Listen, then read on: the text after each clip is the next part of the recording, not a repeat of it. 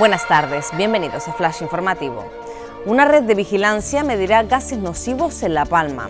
Así lo ha anunciado Sánchez en referencia a las zonas de La Bombilla y Puerto Naos que se encuentran evacuadas desde el comienzo de la erupción volcánica. La infraestructura, que costará unos 3 millones de euros, contribuirá a mitigar cualquier efecto a la población.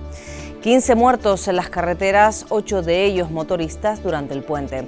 Precisamente este lunes, una mujer de 49 años perdía la vida en una colisión múltiple ocurrida en Icó de los Vinos. En lo que va de año, tráfico ha contabilizado más de 700 fallecidos en las vías españolas. La fiesta de la patrona hace capital de Canarias a Candelaria por un día. Las principales autoridades de la región y de la isla asisten a los actos de la festividad de la Virgen junto a miles de peregrinos tras un paréntesis de tres años por la pandemia de coronavirus. El núcleo de Tejina vuelve a presumir de pamelas. Cientos de tinerfeños lucieron los tocados más originales en la popular verbena celebrada dentro del marco de las fiestas de San Bartolomé, que vuelven a coincidir con la festividad de la Morenita. Más noticias en diariodavisos.com.